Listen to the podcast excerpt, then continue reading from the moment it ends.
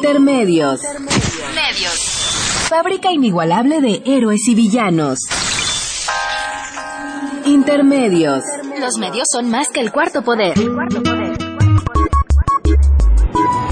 Intermedios. Con Tania Rodríguez y Juan Manuel Valero. Ella durmió al calor de las masas. Y yo desperté queriendo soñarla. La palabra de ustedes. Algún tiempo atrás pensé en escribirle que nunca sorteé las trampas del amor.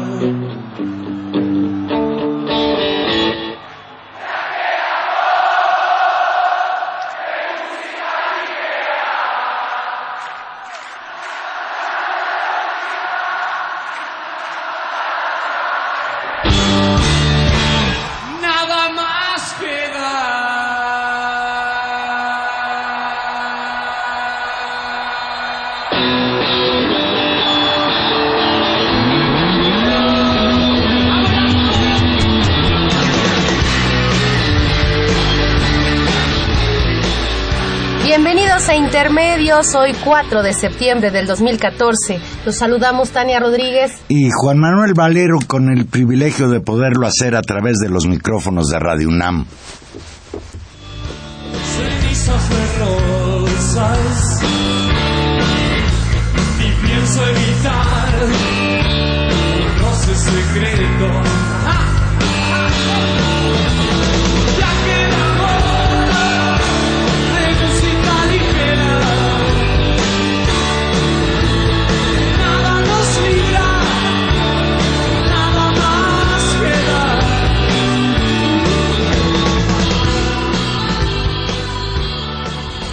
Pues se fue, se fue Gustavo Cerati.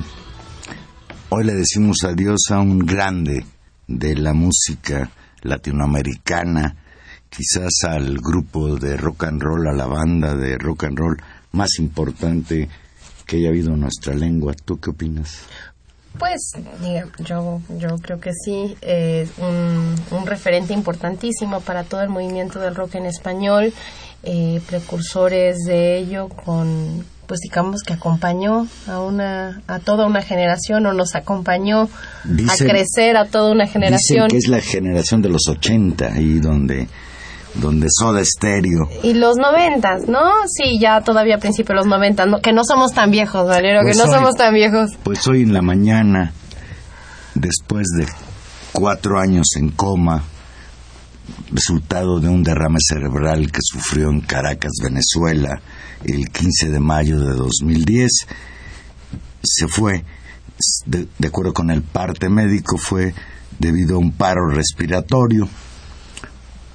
Pues terrible, ¿no? Cuatro años en coma. Sí. Es, es una cosa tremenda. Sí, sí, sí, pues lo, lo recordaremos, digamos, lo hemos, lo hemos recordado a lo largo de estos cuatro años en diversas ocasiones.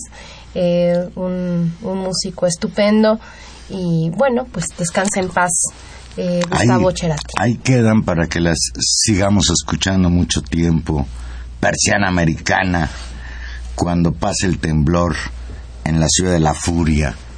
Y bueno, podríamos decir, parafraseando a mi amigo Luis Felipe Brice, que donde quiera que esté Cerati, seguirá cantando su música ligera.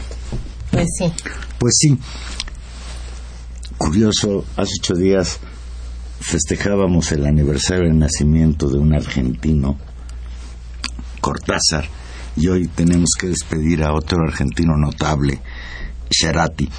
Pues Tania llegó el mes de la patria, septiembre, ya traes banderita en tu coche. ya casi, ya voy a, ya voy a adornar Ya, mi casa. ya Humberto nos va a invitar unos chiles en hogada que él sabe preparar muy bien. Pues esta semana fue la semana del presidente. Se decía antes en la época del, del otro PRI, del viejo PRI, si es que ahora hay uno nuevo, que el primero de septiembre era el día del presidente y efectivamente era el día que iba a la Cámara de Diputados y daba su informe, después salía en un carro descapotado y recorría la ciudad y recuerdo yo muy bien porque por ahí vivía que le hacían una comida a los gobernadores en, un, en el club italiano, que ya ni existe el club italiano allí en Eugenia y Gabriel Mancero es por eso uno de esos una tienda departamental para no decirle para no darles publicidad no pues ya de unos años a la fecha ha sido imposible para los presidentes asistir a la Cámara a dar su informe o el mensaje con respecto a su informe. Así es que ahora, a lo Peña Nieto, el día primero el secretario de Gobernación, Miguel Ángel Osorio Chong, entregó el informe en la Cámara de Diputados y el martes, pues el martes Peña Nieto hizo el Día del Presidente en Palacio Nacional. Cosa que ya había inaugurado Calderón, hay que decirlo. Calderón había convertido también sus reuniones de dar su mensaje, digamos, en un con un público ad hoc. En el, En el Palacio.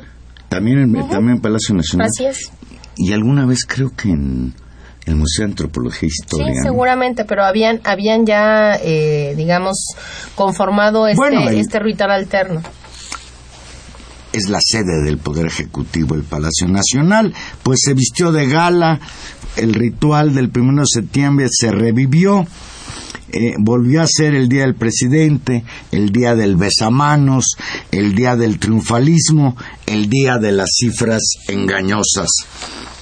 Esta vez el presidente Enrique Peña Nieto no solo presentó datos maquillados, hubo promesas y compromisos.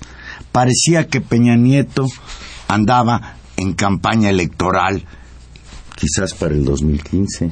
No, claramente está en campaña, ha empezado la campaña electoral. Entre esas promesas, pues destacó el anuncio de la construcción de un nuevo aeropuerto en la Ciudad de México, cuatro veces más grande que el actual. Desde ayer que se presentó ya ampliamente el proyecto, yo no escucho ninguna otra nota en los medios más que el aeropuerto, que está considerado la obra más importante del gobierno de Peña Nieto, aunque ya él mismo anunció que no se va a inaugurar hasta después de que él termine en 2018.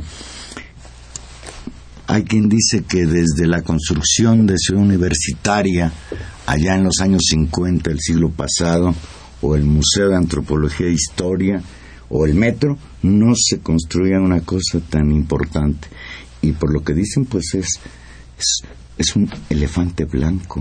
No, bueno, las, las imágenes que han mostrado de los, los bocetos, la presentación que se hizo ayer, es realmente una, una propuesta arquitectónica pues faraónica, ¿no? Muy impresionante. Y, y bueno, lo que hay que ver también es lo que, lo que simbólicamente representa justamente para Enrique Peña Nieto y para la clase política construir ese aeropuerto que si ustedes recordarán fue en buena medida uno de los primeros frenones, digamos, que tuvo el imaginario social de la alternancia y, de, y del cambio político y de la apuesta por, por, por construir una especie de imaginario como de, de acuerdo social. Uno de los primeros grandes problemas de Fox fue justamente la intención de construir ese justo aeropuerto allá por el rumbo de Atenco Y que- y que terminó de tan mala manera y en la cual Enrique Peña Nieto tuvo una responsabilidad en términos de que pues era el, el, el gobernador Sí, del Estado de habrá que recordar que en primera instancia, en 2002, el pueblo de San Salvador Atenco, el, movimi- el Frente por Defensa de la Tierra, logró detener la obra de eh, Fox. Después, en 2005, un apoyo que le daban en Texcoco los habitantes de Atenco a unos floricultores que vendían sus flores en Texcoco, pues derivó en, un, en la represión que ya todos conocemos, cuando ya era gobernador del Estado de México, Peña Nieto. eh, Peña Nieto. En este sentido, el fallido aeropuerto, pues no solo representó una derrota política para Fox, sino una derrota política para el tío de Peña Nieto, el señor este Montiel. Montiel, claro, del cual forma grupo y del cual el propio Enrique Peña Nieto ya era miembro, digamos, de ese, de ese grupo político, ¿no? Además, ellos dicen que no, pero sería cuestión de atenderlo con más cuidado que no está en, los misma, en las mismas tierras, que estos sí ya son terrenos federales, y yo me hago la pregunta, ¿por qué si había tierra federal tuvieron que lanzarse a la idea de expropiar a los comuneros de Atenco y ahora no tienen la necesidad? Tengo la impresión de que han estado comprando, han estado comprando a los habitantes, a los ejidatarios y comuneros de esa región y que ahora, bueno, ya convirtieron en terreno federal donde será construido este aeropuerto. Ya platicaremos con más detalle sobre el aeropuerto de la Ciudad de México, el nuevo aeropuerto de la Ciudad de México, en la segunda parte del programa, pero desde luego lo que creo que es más importante, Tania, es analizar la entraña de lo que fue ese mensaje de Peña Nieto, ese México que ya cambió, ese México que casi nos dice lo mismo que nos dijo López Portillo alguna vez, prepárense para la abundancia.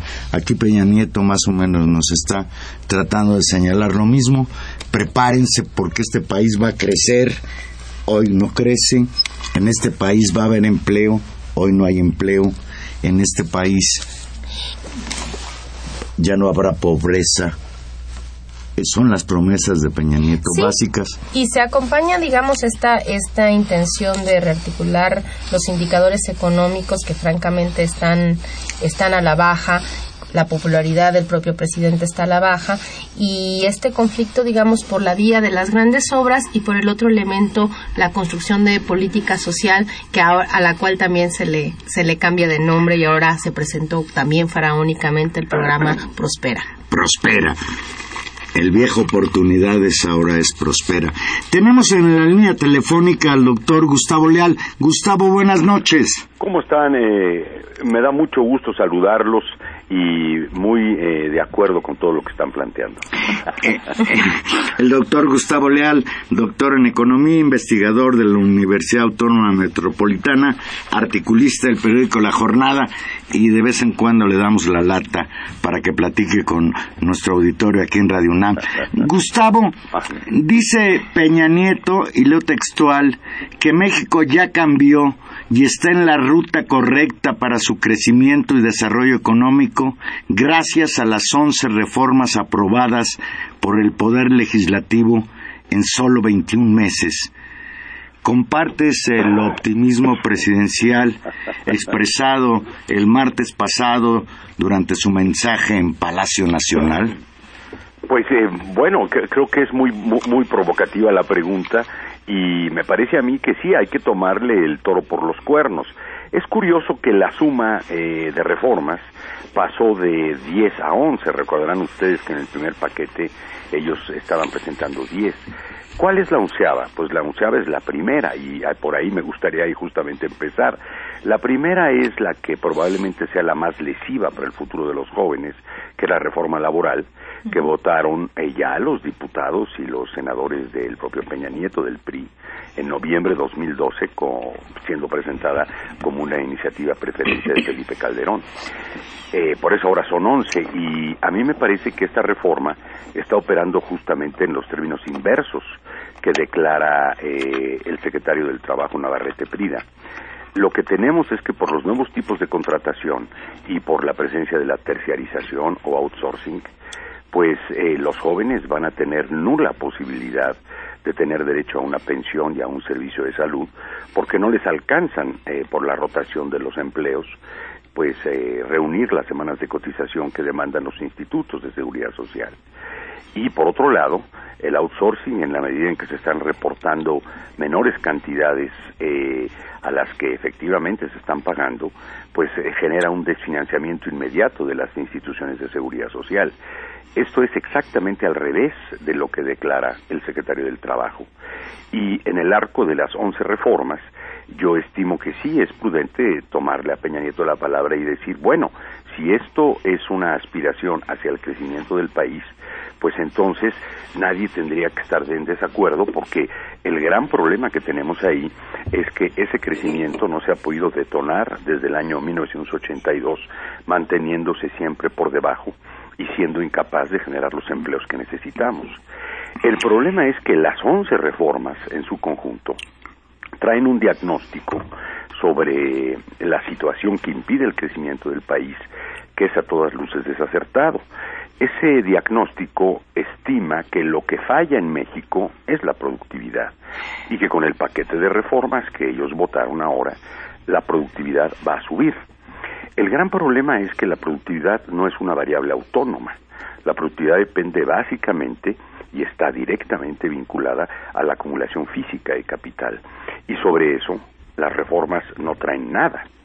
Entonces, desde mi punto de vista, la expectativa optimista que Peña Nieto está transmitiendo ahorita es completamente publicitaria y tiene el siguiente problema. Es el mismo país, el mismito de antes de la votación de las reformas, nada más que ahora las reformas están votadas en el papel. Y el reto que ellos tienen ahora es cumplir con una expectativa de crecimiento, con un diagnóstico, como decía yo, desajustado sobre la base de la productividad y con la expectativa de que la gente reciba algunos beneficios que por el momento no se nota que se puedan cumplir en el corto plazo. Buenas noches, doctor. Los saluda Tania Rodríguez. Tania, qué gusto saludarte. Uno, uno de los, de los, digamos, expedientes de, digamos, sexenio tras sexenio, eh, han tratado de, detonar este crecimiento económico siempre con la promesa de las reformas electorales, digo, electorales, de las reformas estructurales, tenía que ver con las grandes obras. Volvemos a ver un tema de grandes obras y de esperanza de llegada de inversiones externas. Digamos, son los dos registros con los cuales hemos operado.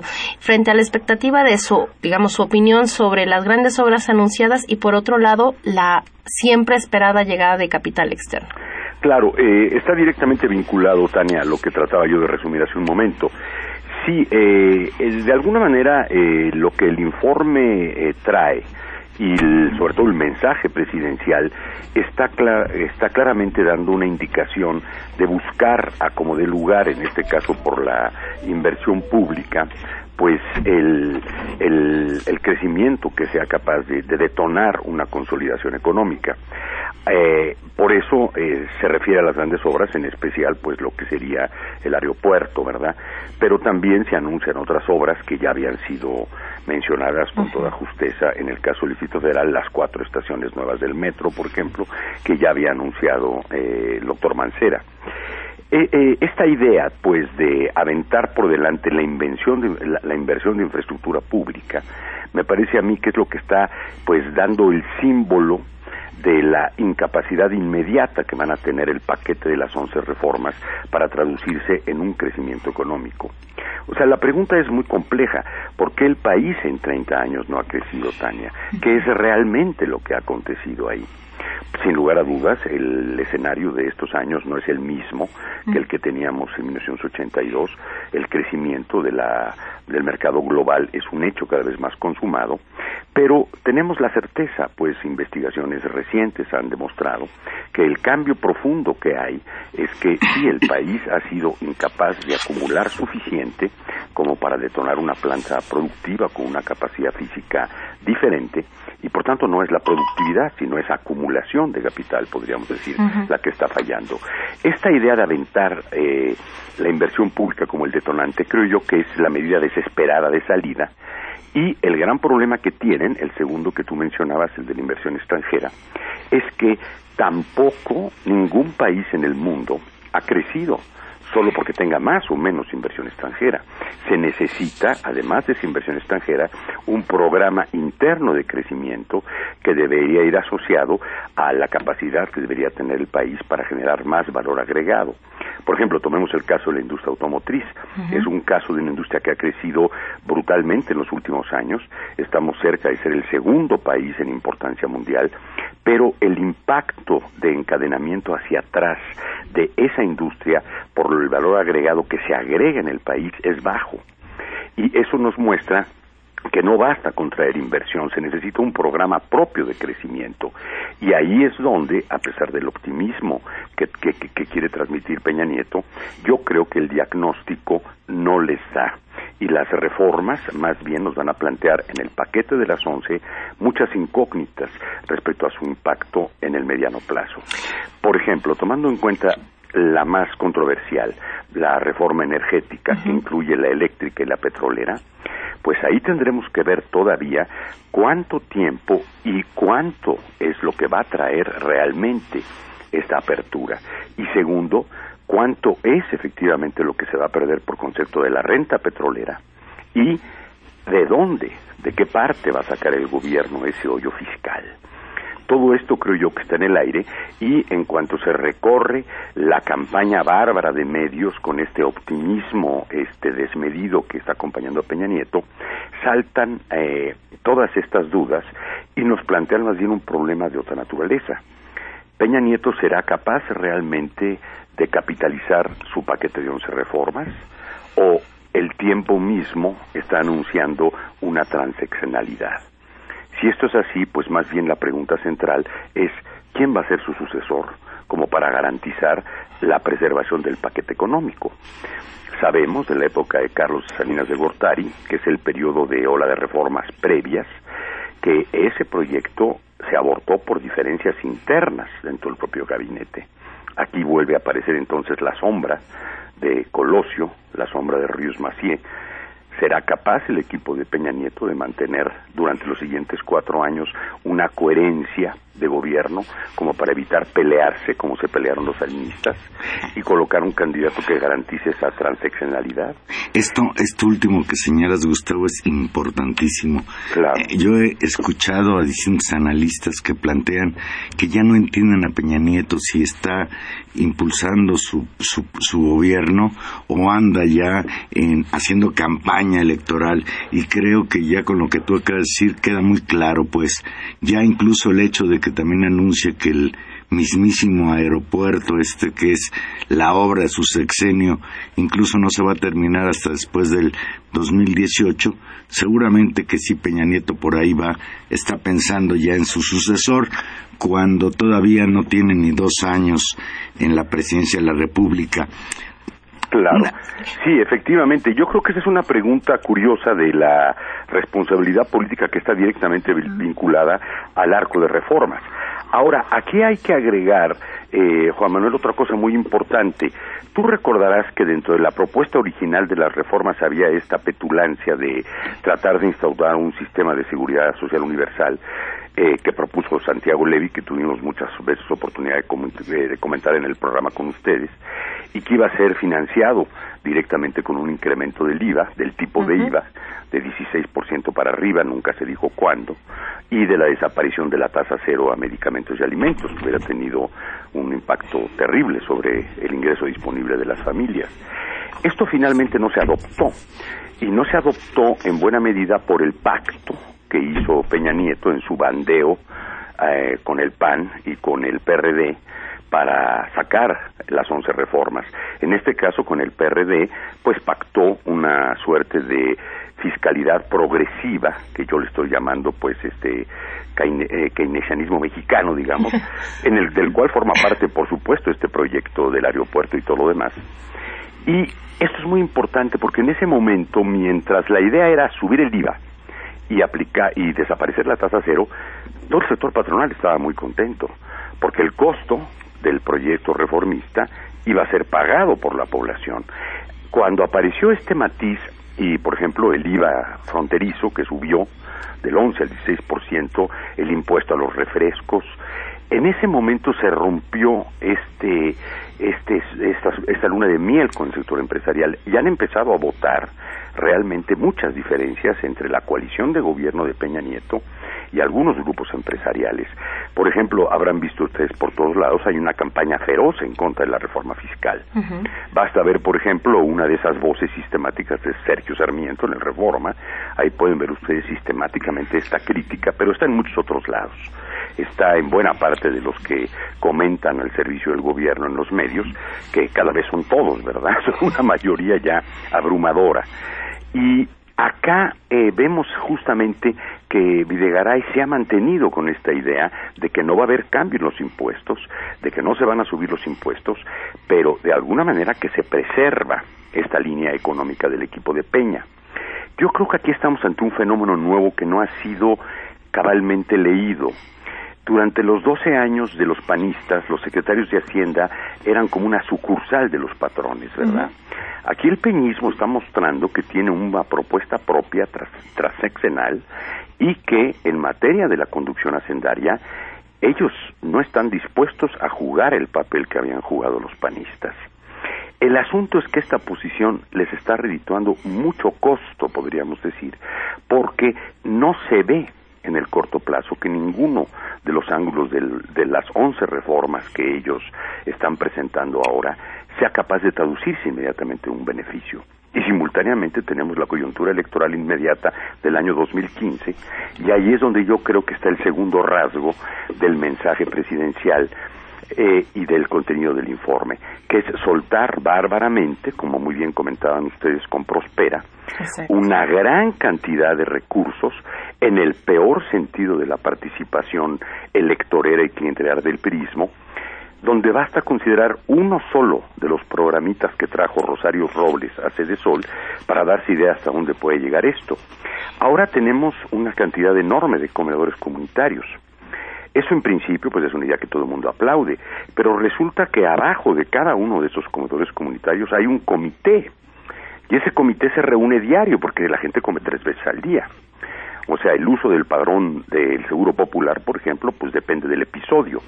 Pero estos comedores indican la actividad electoral desmedida que significa tener este comité reunido las tres comidas Claro. y que es esta aportación de Rosario Robles que viene originalmente, hasta donde tengo entendido, más bien del modelo de comedores eh, comunitarios peruanos. En este sentido, Gustavo, perdón que te interrumpa. Eh, en uno de los, cuando empezó a manejar cifras, ya ves que es, forma parte de los mensajes presidenciales, eh, mover las cifras antojo, dice Peña Nieto que en el tiempo que él lleva en la presidencia, 21 meses, ni siquiera dos años, Claro. 7.01 millones de mexicanos comen mejor. Así es. ¿Sí es cierto?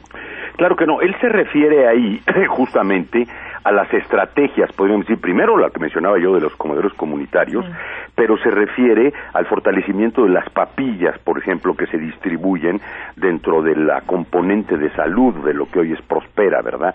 Son 13 intervenciones, ellos dicen, de alto impacto y bajo costo.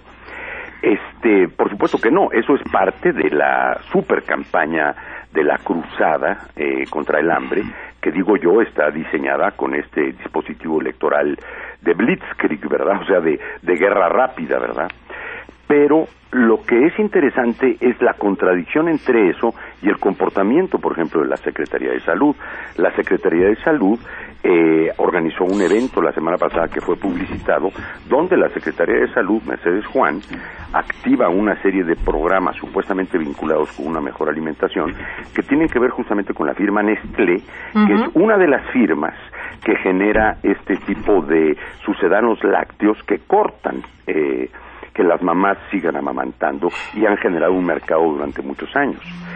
Aquí hay este tipo de contradicciones en todo lo que se podría observar que son los dos años de gestión del, del, del peñismo, ¿verdad? Sin considerar siquiera la política de seguridad este, nacional, que sería un tema aparte. Entonces, a mi manera de ver, más bien estamos ante una especie de vorágine presupuestaria electoral por esta urgencia enorme que tienen de garantizar la, trans- la transeccionalidad del proyecto. Y aquí se vuelve también interesante la propuesta de César Camacho para la consulta popular de los priistas, que es la reducción de la representación proporcional, ¿verdad? Donde automáticamente el PRI tendría la mayoría en las cámaras y tendría garantizada pues una gobernabilidad, go- gobernabilidad de papel. Es decir, lo, lo que nos lo que nos estás eh, describiendo, doctor, es eh, digamos, la retomar esta, esta política de contención de la pobreza que había, se había convertido oportunidades, digamos, como una política de mantener a, a los pobres sobreviviendo con una clientela política, con proyectos a veces individualizados en su versión a la levy, en su versión, digamos, de los periodos panistas, reconvertirlo al viejo solidaridad con los comités, movilizando población en favor, digamos, de coyunturas electorales. Es decir, el peor de los escenarios posibles. Ahí hay un cambio de fondo que desde el principio se anunció, porque efectivamente el panismo, digamos que le quitó el filo de la participación comunitaria al diseño original de Progresa, el de Levi, ¿verdad? Y eh, pues eso tuvo costos eh, muy altos. Por ejemplo, en materia de salud reproductiva, lo que nos costó el enfoque panista, recordarán ustedes, es que los programas de salud reproductiva quedaron en un nivel pues este muy bajo respecto a lo que habían sido antes con los priistas y pues resulta que al final del día en el cálculo del censo mexicano aparecieron 6 millones más de mexicanos, ¿verdad? Y aumento, O sea, aumento de, embarazo supuesto. adolescente. Sobre todo ese, sobre todo el caso del embarazo adolescente. Ahora, si vemos en el sentido amplio la operación de esta participación comunitaria, sí se vuelve efectivamente al esquema del salinismo, pero de todos modos hay cambios. Hay cambios en la medida en que esta política social viene acompañada eh, con este pretenso sistema de seguridad social universal de eh, que el gobierno de Peña retomó una urticaria neoliberal que le pegó a la OIT en la zona de América Latina al introducir lo que ellos denominan pisos básicos de bienestar, que yo he bautizado como sótanos básicos de bienestar, en verdad, y que incluirían esta supuesta pensión universal de 1.092 pesos, un falso seguro de desempleo que pagaría el propio trabajador con su fondo de vivienda, o la amenaza que tenemos ahora de que recorten el derecho a la salud solo a los paquetes básicos del Seguro Popular, ¿verdad? Entonces, esto sí no estaba en el diseño original del Progresa Levi, digamos. Y Peña sí lo tiene ahora con una campaña demagógica que dice, yo les voy a otorgar tres nuevos derechos constitucionales exigibles y eso significa un gran avance. Estamos hablando de una sociedad de derechos. Sí, lo que resulta es que estos derechos están aplanados todos a la baja y eso pega directamente sobre la juventud en términos de que justamente por el fenómeno que yo refería del impacto de la reforma laboral, pues lo que van a tener en los siguientes 20 años es propiamente una pensión mínima de 1.092 pesos, servicios mínimos de salud y un ridículo o caricatura de seguro de desempleo. Esto es nuevo, me parece a mí, en la estrategia eh, respecto a lo que era lo de Salinas. Y lo que ilustra es la apuesta grande de Peña, que es yo quiero que el país crezca, diría él, yo quiero atraer inversión y a cambio de eso, ¿qué es lo que estoy realmente ofreciendo? Ofrezco un país con costos laborales bajísimos y ambientalmente deshonrado. Eso es lo que está ofreciendo Peña Nieto sin que hasta ahorita lo pueda materializar, que es lo peor del caso, ¿verdad? Por último, eh, Gustavo, pues tal parece que el triunfalismo oficial, la maquinaria gubernamental y priista, la propaganda, eh, todos estos trabajos pues de clientelismo electorero, etcétera, eh, son una realidad y quizás la única que se opone al discurso de Peña Nieto es esa terca realidad, pero parece que nadie más puede detener el frenesí neoliberal del gobierno de Peña Nieto. ¿Qué sigue? ¿Cuál es tu pronóstico de lo que va a suceder en México con la aplicación de estas 11 reformas estructurales? Yo creo que el, el, terreno es absolutamente impredictible. Eh, lo cierto es que ellos tienen todo ahorita, pero también es claro que quieren más, lo que es, eh, resulta increíble. Eh, Peña Nieto ha hecho una distribución, además del poder, entre los poderes, de, variando la redundancia, entre los poderes fácticos, está jugando con todos ellos. Eh, la evidencia última la tenemos justamente con el aeropuerto. Este se lo está entregando a Slim, ¿no? A pesar de las afectaciones que él había tenido con la ley de telecomunicaciones. Sale beneficiado, en cierto sentido, el grupo de Televisa. Y Es una otros- compensación. eh, siempre están jugando siempre estos equilibrios. Está el nuevo empresario, el empresario llave Roberto Alcántara, ¿verdad? Que además ahora es accionista del país. O sea, lo que vemos es que hay una reconfiguración de la coalición de intereses que se mueve alrededor de él en el plano nacional.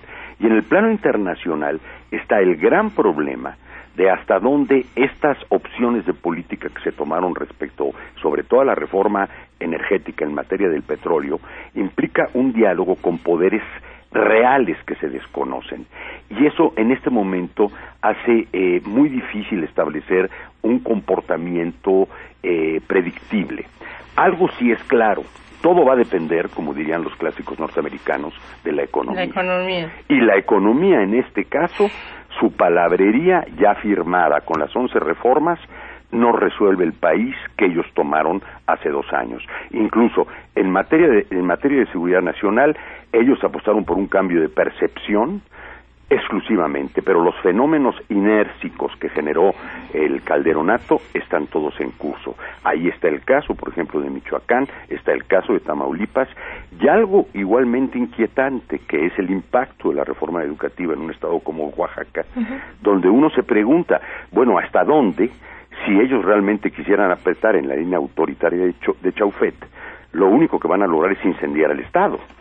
eso es lo que me parece a mí que en este momento son un conjunto de dudas que son las que se expresan en esta metáfora del optimismo de un presidente que firmó reformas, pero que solo son reformas en el papel y que a los jóvenes para mañana no les van a ofrecer absolutamente nada, sino menos de lo que tienen ahorita. Eso me parece a mí que es el cuadro o la pintura o la foto más exacta de este momento. Una foto terrible, Una foto por cierto. muy poco prometedora. Sí.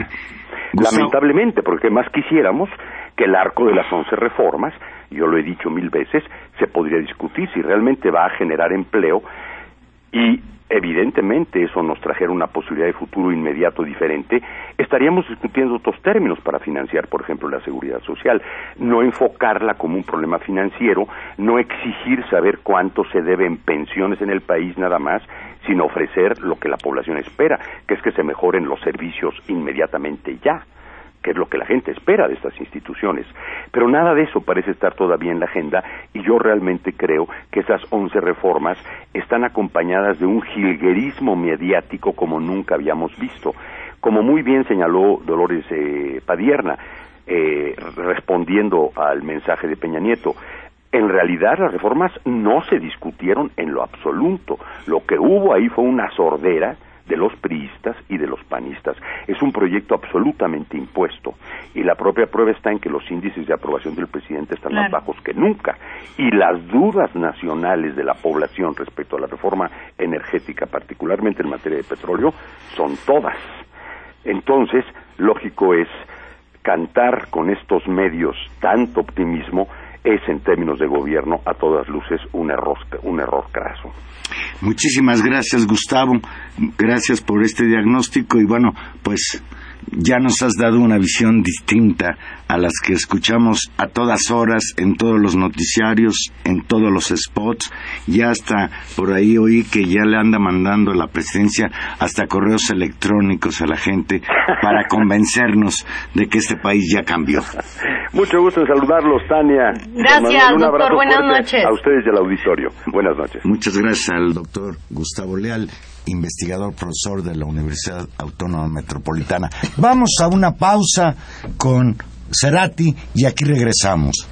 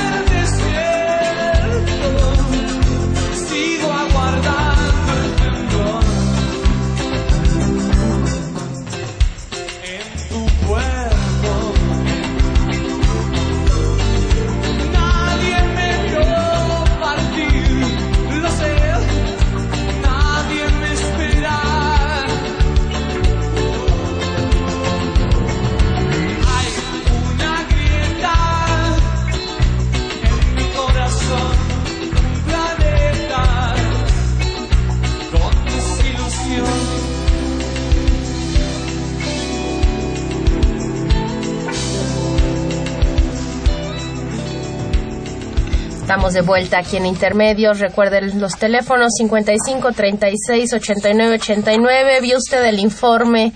¿Qué le pareció Dice- el país que nos pinta el señor presidente? Dice Silvia García, que nos llama de aquí mismo, de Benito Juárez. Dice, el informe del gobierno de Peña Nieto bien se parece al de Porfirio Díaz, promete lo mismo y propiciará que sigamos igual que entonces. Se parece un poco al neoporfiriato, le llaman algunos. Eh, Julián, Julián Carrillo, mira, Julián Carrillo, homónimo de el famosísimo Julián Carrillo, que hasta el teatro de aquí de, se llama el Teatro Julián Carrillo, que nos llaman de Metepec. México sí se está moviendo, pero en reversa. Nos están hundiendo con una bandera de progresa, mero pro- propaganda del copete hueco, con ínfulas de salinas. Bueno, pues, Yo pues, creo que incluso te voy a decir una cosa. En cuanto a la parafernalia, la brutalidad, del- es decir, la explosión de los spots, la República del Spot, decía Genaro Villamil, yo creo que ya superó a Salinas, ¿eh? bueno, porque estamos en una época mucho más Hay, mediática. hay, ¿no? hay unos datos, por cierto, que maneja Villamil. Esto que decía, por ejemplo, Gustavo es muy interesante, que pese a esa bárbara campaña, la popularidad de Peña Nieto está bajando. Incluso el rechazo a la reforma energética en particular es del 60% de la población.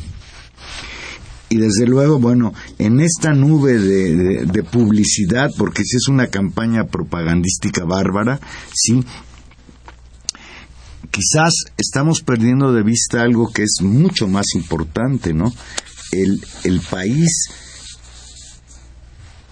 no ha recibido de ninguna manera una posibilidad, un, un guiño de que han cambiado o las cosas. Peña Nieto, por cierto, en su mensaje de hora y media, no habló de la corrupción. Y la corrupción, Tania, es uno de los fenómenos que más debilita las posibilidades del país como gobierno, como posibilidad de convivencia. Lo que se refiere a la violencia, ya lo decía bien Gustavo, quizás ha logrado Peña Nieto, porque ya no se habla de ello en los medios, bajar la percepción sobre la violencia. Dio unas cifras ayer que a mí me parecen muy engañosas. Dijo que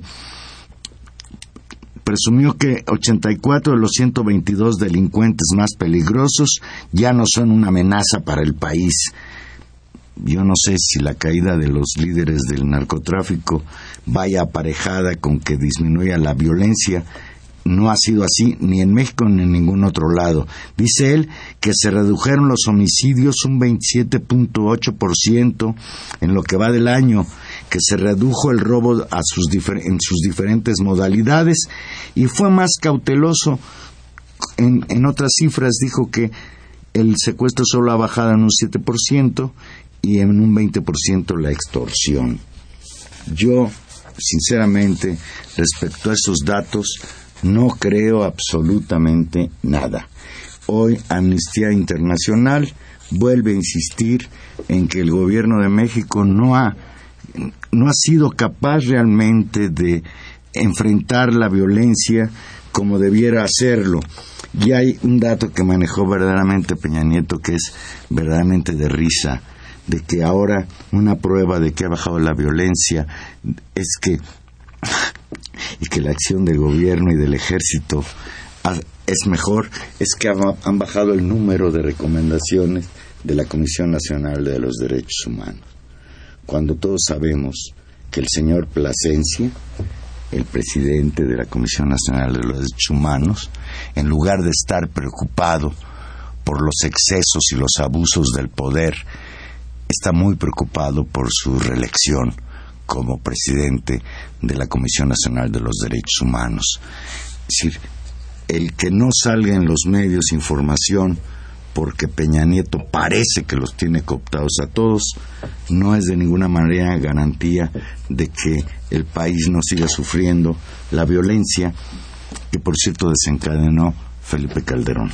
Y, esa, y esas son, digamos, las cifras reales y lo que pueden explicar por qué, pese, pese a la aparente popularidad del presidente, pese al dineral que se han gastado en, en propaganda, pese a, aparentemente a un acuerdo donde la clase política en su conjunto no critica las acciones de gobierno, sino que sale en su defensa, es decir, los dos principales partidos asociados con la figura presidencial, donde no ha recibido en términos públicos abiertos una crítica abierta a la reforma, sino al contrario, un respaldo y un apoyo a las mismas, es decir, esto, esto que fue durante todos estos meses el Pacto por México, eh, pese a esa ausencia de crítica, las cifras de popularidad son bajas. Y eso tiene que ver con dos cosas, con una cosa muy concreta, como es que a todos nuestro quincena, si es que tenemos la fortuna de tenerlo, cada, cada, cada mes nos rinde menos, porque en términos económicos la situación está muy mal.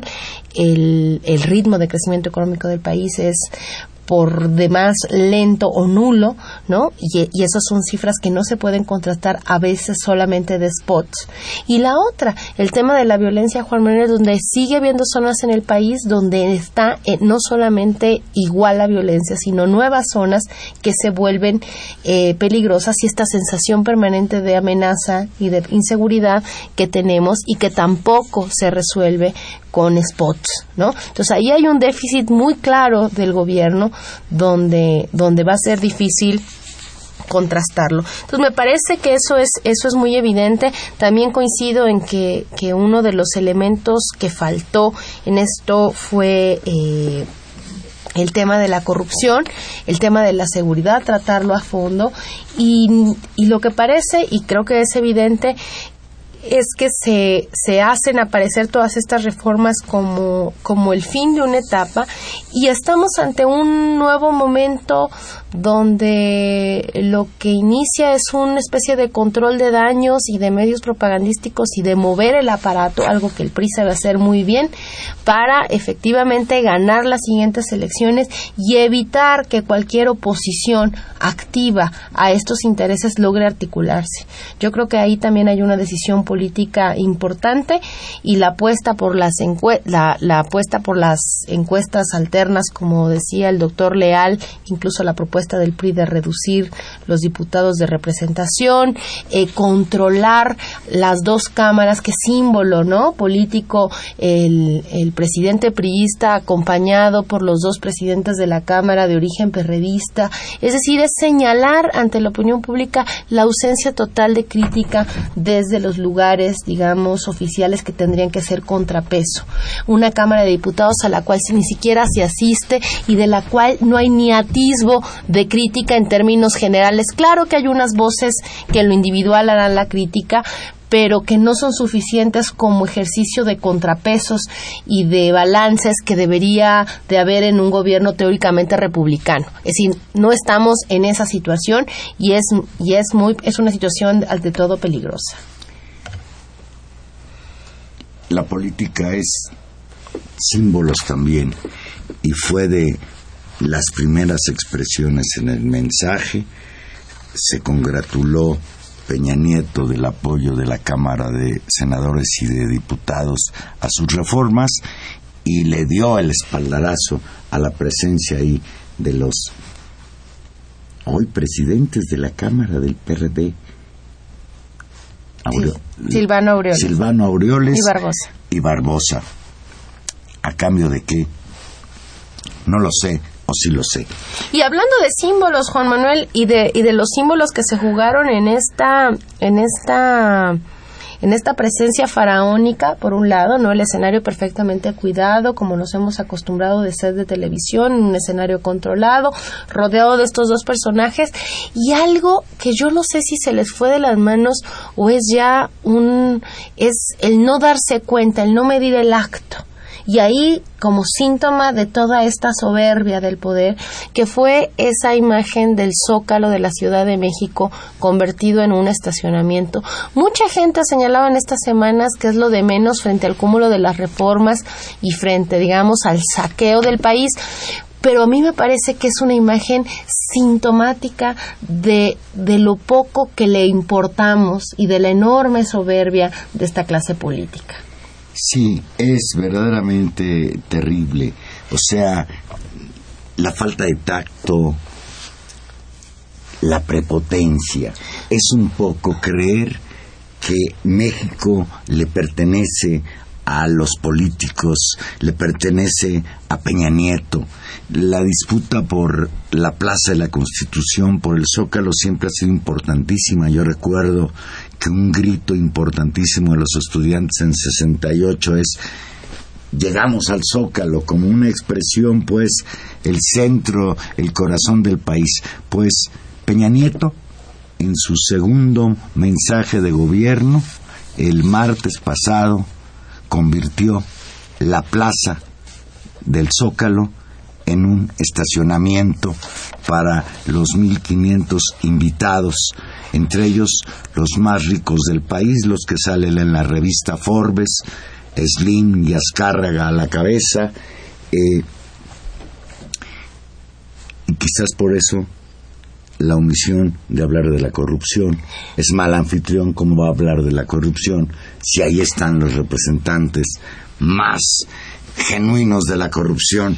Hay una fotografía que es verdaderamente eh, de colección en la que está este señor del sindicato de Pemex, ¿cómo se llama? Romero de Champs. Platicando como si pudieran hablar el mismo idioma con este príncipe de la iglesia ortodoxa, el señor Chedragui o algo así. Es decir, ahí estaban los 1500 que importan, los 1500 que pueden convertir el, el zócalo de la Ciudad de México en un sitio para estacionar el automóvil usando como ballet parking a los efectivos del Estado Mayor Presidencial. es me, me, llama la atención lo que dices y, uno tendría que pensar en los símbolos de, de, esta, de esta situación. Tú decías con, con, mucha razón cómo el Zócalo se volvió un lugar de protesta, un lugar que fue, digamos, conquistado y en cierta medida arrebatado al poder, donde incluso vimos una disputa hace no hace mucho justamente por apoderarse de él. ¿Y qué es lo que hace una vez que, digamos, el poder reconquistó la plaza? No la llena de nueva gente para aplaudir al presidente, no la usa como escenario para mostrarse. Lo que hace es usarla de estacionamiento. A mí me parece que hay una señal muy clara, digamos, ya no de privatización o de estacionamiento de poder, de ninguneo a un, a un símbolo de vaciamiento simbólico de lo que significa el... ¿Y dónde estaba el gobierno del Distrito Federal el Zócalo. cuando Peña Nieto convirtió en estacionamiento el, el, el Zócalo? Adentro del palacio, ¿no? yo me imagino que, que Miguel Ángel Macera estaba entre los invitados y muchos... Seguramente él no hizo, no hizo uso porque él se, se haber atravesado él, guarda su.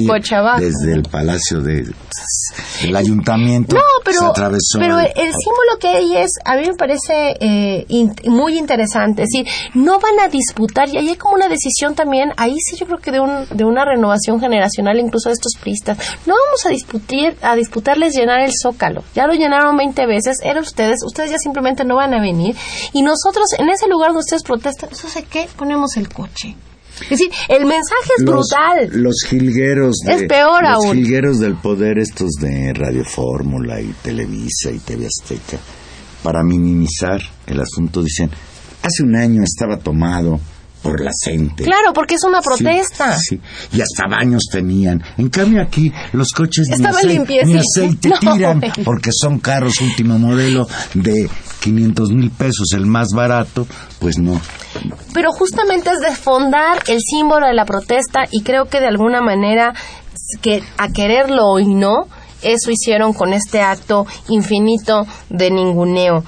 Yo, yo creo que eso, ahí estamos. Dice este Luis Medina, que nos llama de la Gustavo Madero, dice que Andrés Manuel López Obrador llena el zócalo con gente, ahora lo llenan con cádilas, choferes, guaruras, vive el México kafkiano. Acá entre nos no se había visto ni, ni en Tianmen ni en Washington, ni en otros lugares. No, en esos países sí respetan los lugares públicos. Pero los lugares del poder, el tema aquí es desfondar la política, es desfondar el significado pues de si protestar. ya no tenemos país, ¿para qué queremos Zócalo? No, bueno, no, no hay que decir eso, algo, algo de país queda. ahí a lo mejor. No, pues seguramente van a poner, van a volver a poner arbolitos. Bueno, Juan Manuel, se nos acabó, se nos acabó el, el programa. Le damos las gracias como siempre en los controles técnicos a don Humberto Sánchez Castrejón, a Gilberto Díaz en la producción y ya casi nos vamos, Juan Manuel. Ya, nos ya quedan nos vamos. tres segundos. Nos vamos, nos despedimos nosotros, que tengan muy muy buena noche. Los dejamos de salida también con este extraordinario músico argentino que hoy se nos fue, Gustavo Cerati.